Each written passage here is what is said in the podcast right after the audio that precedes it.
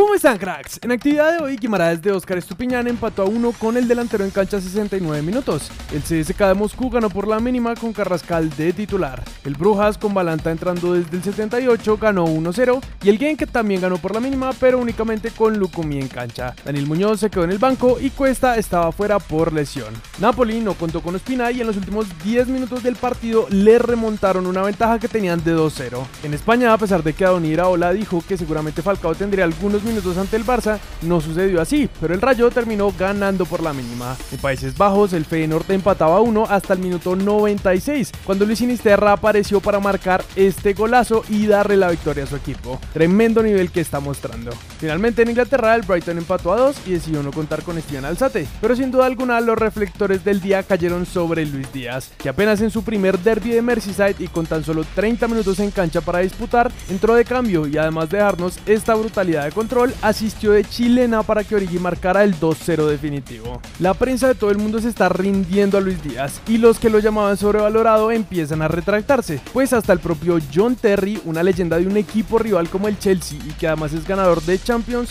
no se aguantó las ganas de elogiar al Guajiro y en su cuenta de Twitter publicó el mensaje. ¿Qué jugador es este hombre? Junto con el video del control, acompañado de emojis de aplausos y un corazón. Eso sí, nos quedamos esperando el duelo de colombianos, porque el panita Germina no sumó minutos y aunque Lampard había dicho que estaba bien físicamente, prefirió no forzar y no arriesgarlo, pensando en los partidos que siguen, pues son claves para que no desciendan. Nuestra selección femenina sub-20 una vez más demostró por qué les decimos las superpoderosas y goleó a Uruguay 3-0. Otra vez con doblete de Gisela Robledo incluido, con lo que ya consiguieron su clasificación al Mundial. En otro tema un poco más alejado, el fútbol se ve involucrado en una polémica, o bueno, particularmente un jugador, Miguel Ángel Borja, pues en su cuenta de Twitter Alejandro Char publicó este mensaje donde se veía al jugador con una gorra que apoyaba a un candidato presidencial. Seguimos haciendo equipo por Colombia. Nuestro goleador tiburón Miguel Ángel Borja se sumó a la campaña de Fico Gutiérrez. Unidos por un país para las nuevas generaciones de campeones. Vamos a ganar. Algo que por supuesto despertó muchas opiniones, como la del actual senador de la República que contestó diciendo, Miguel Borja del Junior, sobreviviente del paramilitarismo, ¿no votará por Francia Márquez? ¿Está comprado? Y de ahí en adelante un montón de opiniones más. Este es un tema que para nosotros es mejor tocar con pinzas y aunque creemos que ninguno de los jugadores debería prestarse para ninguna clase de campaña política, nos gustaría saber su opinión al respecto. En nuestro fútbol, a pesar de la victoria del Team 3-2 ante Bucaramanga y el empate a 0 entre Nacional y Once Caldas, la atención en esta jornada se la llevó el partido entre Junior y Unión Magdalena, pero desafortunadamente no por el fútbol, sino por la pelea que se presentó entre ambas hinchadas al minuto 73, donde además ya se confirmó la muerte de un hincha y el estado de gravedad de otras dos personas más. Las imágenes son bastante fuertes y una vez más la violencia es protagonista del deporte más lindo del mundo. En el estadio se encontraban niños y familias, que a pesar de que se buscaba recuperar estos espacios para las familias, las barras decidieron no respetar y una vez más se presentaron situaciones. Aunque la de Mayor no ha lanzado un comunicado oficial, su presidente Fernando Jaramillo habló con el tiempo y declaró esto. El tema seguramente será estudiado por la comisión disciplinaria del campeonato, que probablemente actúe con toda la firmeza del caso. Sobre todo teniendo en cuenta que apenas hace un par de meses la hinchada de la Unión invadió el campo de juego para golpear a sus propios jugadores. En cuanto a los partidos de hoy, Envigado le ganó 2-1 a Pereira y se afianzó en el grupo de los 8. Y Águilas Doradas le ganó por la mínima al Cali. El clásico entre Millonarios y Santa Fe se está jugando en este momento y más tarde Alianza Petrolera se enfrentará a Tolima, así que esperamos nos ayuden con los resultados en los comentarios.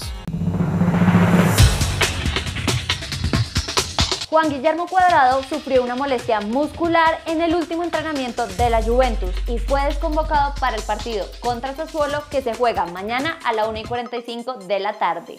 Mis padres son de Nacional y Cali, dijo Jonathan Osorio, jugador nacionalizado colombiano, pero que representará a Canadá en el Mundial de Qatar. Gustavo Alfaro niega haber tenido contacto con la Federación Colombiana de Fútbol, pero la prensa sigue especulando porque de momento la Federación Ecuatoriana no le ha ofrecido una renovación del contrato. El jugador ecuatoriano Gabriel Cortés fue detenido por estar vinculado con una banda de sicarios colombianos.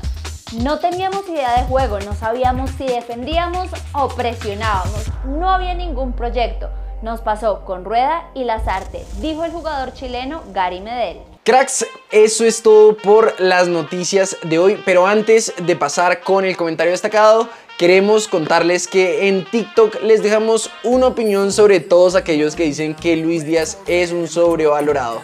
Está el link en la descripción y en el primer comentario. Ahora sí, pasando con el comentario destacado, lo hizo Santiago y dijo, David Machado jugó hoy contra el PSG y puso la asistencia del empate del Lens. Bueno, Santiago nos recuerda eh, que David Machado juega en el Lens eh, de la League On y pues agradecemos todo ese tipo de comentarios que nos ayudan a complementar la información para traerles a ustedes pues todo bien resumido y lo más completo posible. Por ahora no es más entonces, recuerden suscribirse, activar notificaciones, seguirnos en todas nuestras redes sociales y nosotros nos vemos en el siguiente video.